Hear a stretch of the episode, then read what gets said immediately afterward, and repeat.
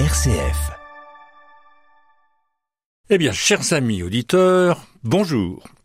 Au micro, Luc Ziegler, animateur de l'émission Vos droits, pour évoquer les droits et les devoirs dans notre société. Salut à Léo, opérateur à la console. Bonjour. Bonjour. Et, et puis bonjour aussi à Dominique Gérin. Bonjour. Bonjour à toutes et à tous. Bonjour euh, Luc. et qui est le grand prêtre de la consommation dans notre émission, et vigilant consomme acteur pour les familles rurales du Loiret.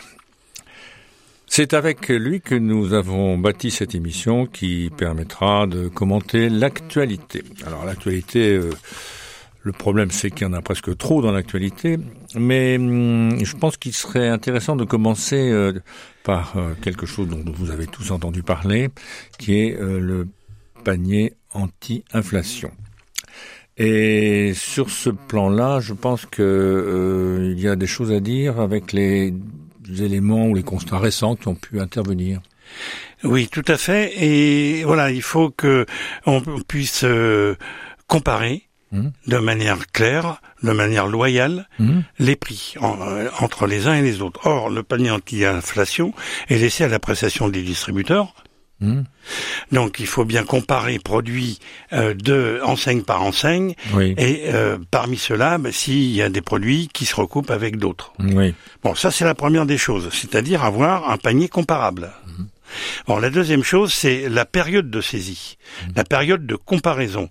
Or, on ne peut pas comparer, euh, comme ça a été fait dans la presse très récemment, des relevés de prix qui ont été faits, par exemple, le 1er mars, au début de, de, ce, de cette opération. Hein. Donc normal, euh, au premier jour, on montre ce qu'on fait. Oui. Hein. Et donc euh, euh, quelques jours plus tard, un mois plus tard, on peut dire bah voilà, nous cette première période des trois mois, sur le premier mois, eh bien, nous avons 13% 6 de baisse des prix. Et puis on entend par ailleurs, bah non, c'est 0,5 ou 0,3. Sauf que si on prend une date différente, c'est-à-dire 15 jours après, ben, euh, 15 jours après... Les curseurs ont bougé. Et les curseurs ont bougé et euh, ben, on n'augmente plus, on diminue plus de 15% deux fois de suite. Mmh, non, c'est vrai. Voilà. Donc c'est un petit peu facile de dire, bah oui, nous, on constate que c'est 0,5, alors que c'est 15 jours après. Mmh. Il aurait été mieux euh, fait de dire, ben nous, voilà, nous, on a du premier au 30, comme c'est fait par euh, la concurrence, on en est à tel point. Donc ce mmh. serait plus plus informatif. Oui, mais c'est quand même un petit peu, je dirais, euh, contractuel entre les, les distributeurs euh, et, et, le gouvernement, dans la mesure où on, on donne une, euh, une impulsion, un, un, top départ, et puis on juge après une certaine période, qui sera la même pour tout le monde, mais donc sur ce plan-là... Hein voilà, bah, l'intermédiaire, il faut faire attention. Oui, oui on est bien d'accord. Mais oui, d'accord, bien sûr. Voilà, nous, chez Famille Rurale, on fait des, des observateurs de prix hum. pour des périodes précise hmm. sur les mêmes produits. Hmm. Donc il faudra bien faire le relevé pendant les fameux trois mois et puis ça devrait poursuivre, hmm. mais sur les mêmes produits. donc, est-ce que vous avez des éléments d'information, Dominique, sur le match que je dirais, pas ça comme là, comme ça, le match entre producteurs et distributeurs? Quels sont ceux qui sont les les fauteurs de, d'inflation et ceux qui sont au contraire plus raisonnables, enfin, si tant est qu'on puisse le savoir. Alors, on, on, peut le savoir. Il y a certaines informations qui nous permettent euh, de le savoir. Mmh. Euh, c'est un petit peu à l'encontre de certaines idées reçues, enfin certaines idées, oui, reçues. C'est-à-dire, on, on, veut bien les laisser passer euh, dans certains médias. Euh, bon, l'industrie est perdante entre 2019 et 2022. Néanmoins, l'excédent d'agriculture pour les agriculteurs est de plus 12 mmh. Voilà, c'est-à-dire que les revenus des agriculteurs li, ont, ça a été lié à l'inflation, ils sont à plus 12. On parle des... C'est plutôt, c'est plutôt bien pour eux. Mais c'est à la limite c'est la loi. C'est plutôt du rattrapage parce qu'en fait ils. Et c'est lié à l'inflation. Oui c'est ça. Voilà mmh. donc c'est aussi un rattrapage. Mmh. Bon on peut quelquefois le comprendre mais euh, dans le même temps l'industrie elle a perdu 16% de son excédent. Ah oui, d'exploitation. de son excédent, donc euh, Alors on est voilà, tout n'est pas si mal quand même. Euh, voilà, oui, oui, oui, ça continue à augmenter, mais on ouais, ça, ouais. voilà. Donc euh, alors on va voir plus tard, euh, plus loin que comment dire. bon, les les les, les augmentations des, des prix n'ont pas forcément profité aux, aux distributeurs parce que on voit qu'il y a un moins 1,3% euh, de réduction euh, de leur euh, de leurs bénéfices parce que c'est dû à la prix au, à la hausse des, des prix. C'est-à-dire on n'a pas le temps de tout rattraper tout, tout le temps mmh. au bon moment. Mmh. Donc voilà. Donc ils ont quand même un petit peu perdu. D'accord. Voilà. Très bien. Bah, écoutez, je pense que là-dessus, vous êtes tout à fait clair et explicite. Vous avez quelque chose à rajouter? Ah, ceci près. Oui. que les étiquettes, pour certains, on va le sait avant les augmentations. Oui, bon, d'accord. Donc ça, tout le monde l'a, a pu le remarquer. Et pourquoi l'ont-ils fait? Mm. Parce que tout le monde s'y est attendu. Mm. Bah donc. Alors comment le consommateur de base peut s'y reconnaître dans tout ça? Qu'est-ce que vous lui donnez comme grille de lecture? Alors la, bah, la, grille de lecture, euh, elle est plutôt pour des spécialistes. La grille de lecture, pour moi, hein, mm. euh, c'est combien ça coûte à la fin du mois?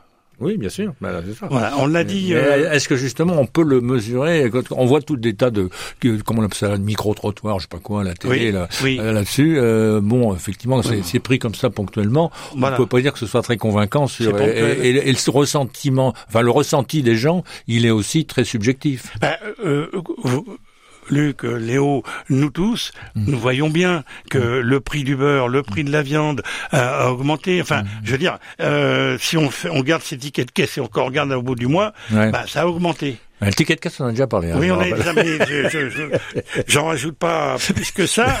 Euh, mais euh, je veux dire, euh, voilà, on peut nous raconter ce qu'on veut à la fin du mois.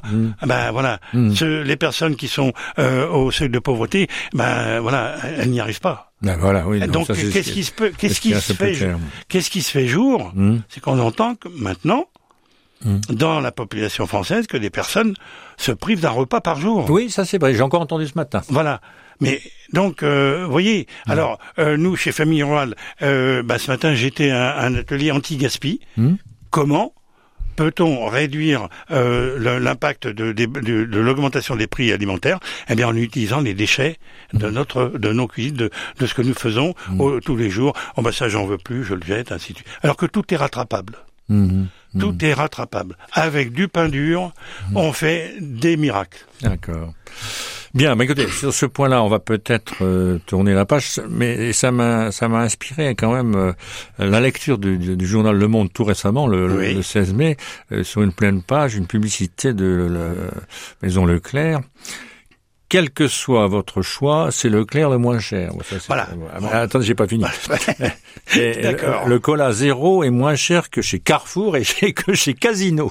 Donc il y va carrément. Il est, il est très clair, lui. Oui, alors on va dire quelque part, hmm. C'est un peu facile de baisser un prix hmm. au plus bas hmm. et dire je suis le moins cher parce que les autres n'ont pas cet objectif forcément. Non, bien sûr, c'était pas le même. Oui. C'est pas le même. Enfin voilà, donc bon, cibler ponctuellement sur certains produits, dire que les autres sont moins chers.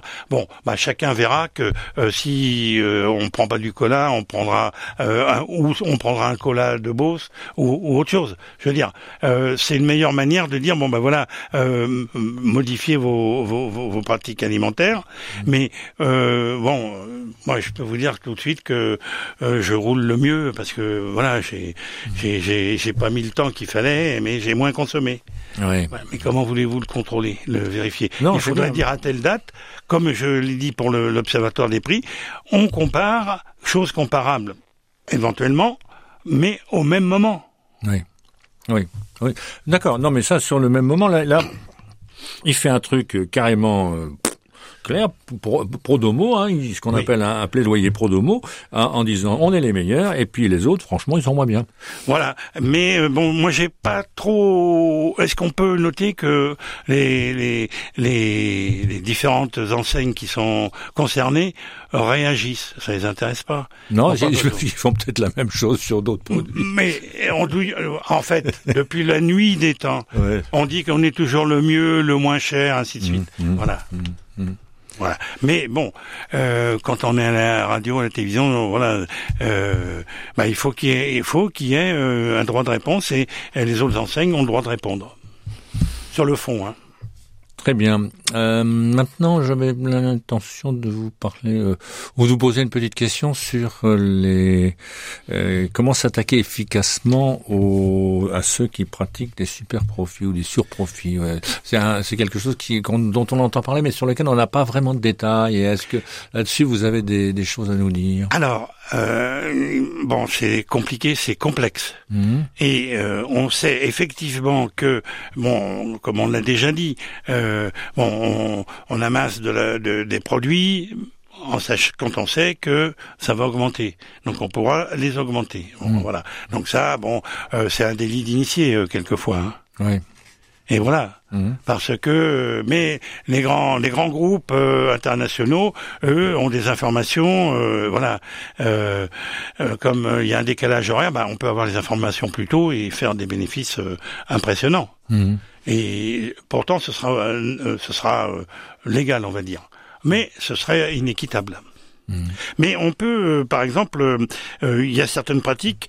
on dit, par exemple, que les, les, les, négociations sont faites pour une année. Donc, on se dit, bah, 30% d'augmentation pour tel produit par exemple.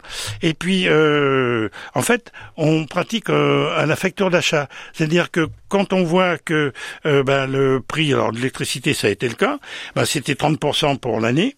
Mmh.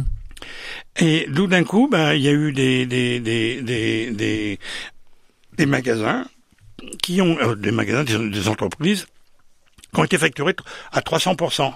Parce que c'était une facture du jour. Mmh donc qui, qui tenaient pas compte des 30%. Allez comprendre pourquoi. Hmm. Et il y a certaines entreprises qui ont, qui, qui, ont dû fermer la porte parce que c'était pas possible de payer. Euh, c'est quand vous avez 30% d'augmentation sur un seul poste déjà important.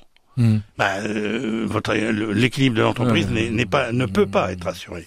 Donc ça c'est c'est c'est et c'est important, sachant que euh, euh comment dire, il y a il y a aussi des hausses à la tête du client comme on dit. Oui, alors comment ça marche Ah ben ça marche. Euh, par exemple, je donne deux exemples sur les glaces. Eh ben vous pouvez avoir selon l'enseigne plus 8 à plus 22, hmm.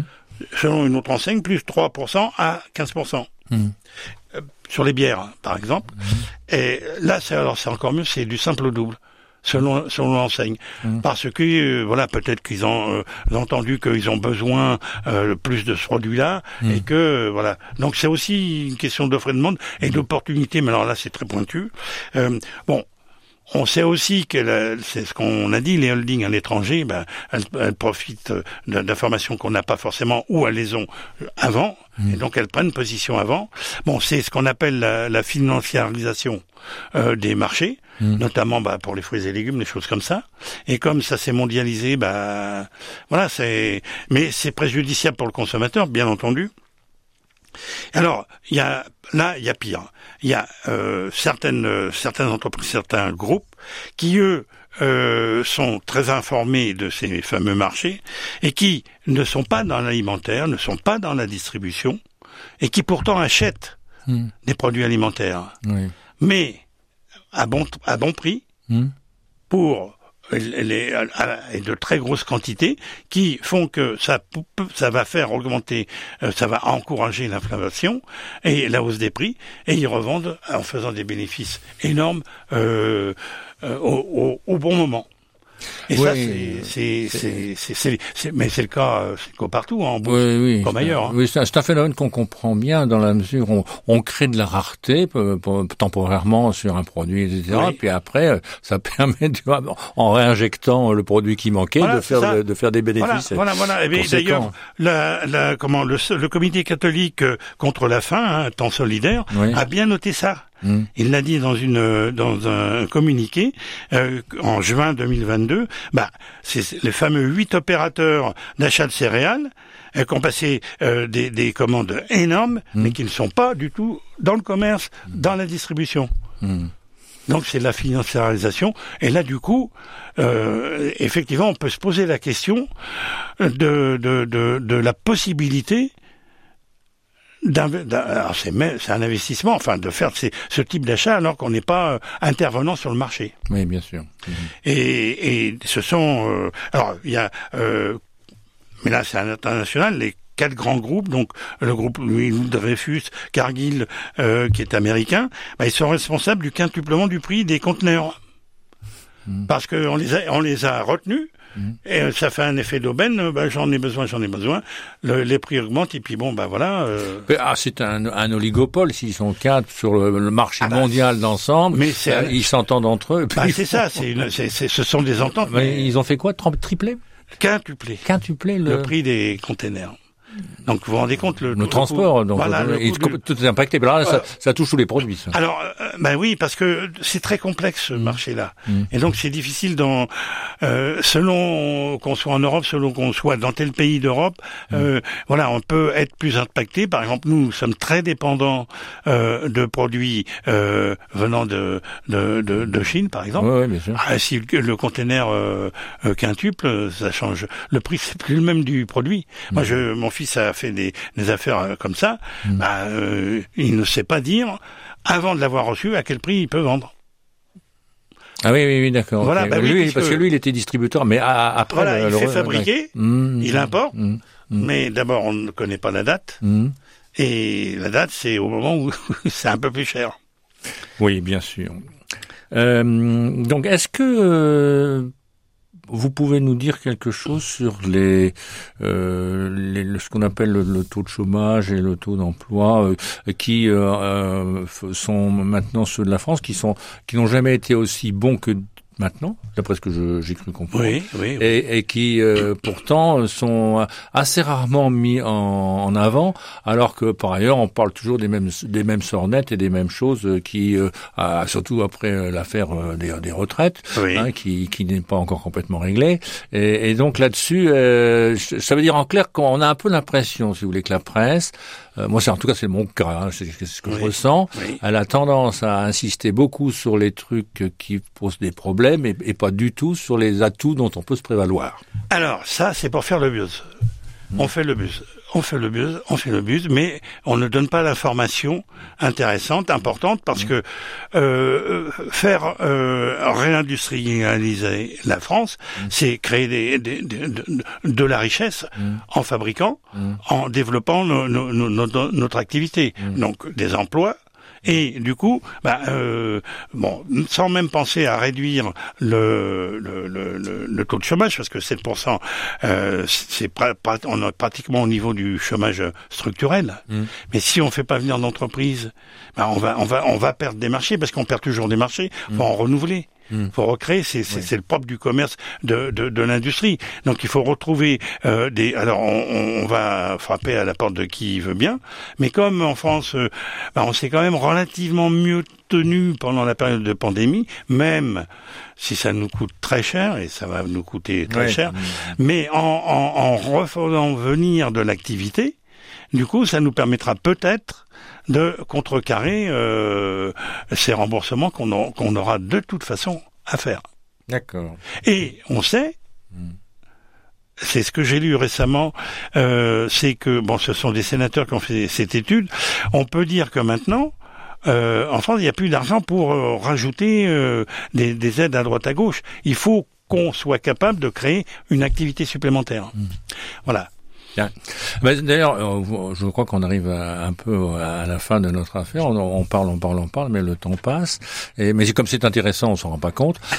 il me semble qu'on avait dit que sur les 700 entreprises euh, qui avaient euh, quitté le territoire ou qui avaient pris, qui, qui, avaient, qui avaient fini par, par s'éteindre, on, on, en avait déjà reguignoté un certain nombre, 300 je crois, à, la, moitié, pour récupérer le, le terrain perdu. Mais oui, parce que euh, on a une réduction de l'activité euh, du euh, bon au Covid, dû à ces choses-là, et aux, aux, entreprises qui sont parties. Maintenant, il faut les faire revenir si on veut pouvoir payer les dettes qu'on a contractées pendant la période de pandémie. Parce que si on a moins perdu sur le moment, Hmm. euh, ça nous coûte cher. Ouais, très bien. Et on n'est plus à un taux négatif. Bon, vous voyez, on a, on a un peu dépassé le compte. D'accord. Justement, notre ami Léo nous le rappelle. Oui, oui, Euh, c'est le moment, c'est le moment donc de prendre congé en, en disant qu'il y aura une prochaine fois à, à- à nos auditeurs et, plaisir. et- et à ceux qui euh, suivent notre émission. Je vous remercie. Merci Léo, merci Luc.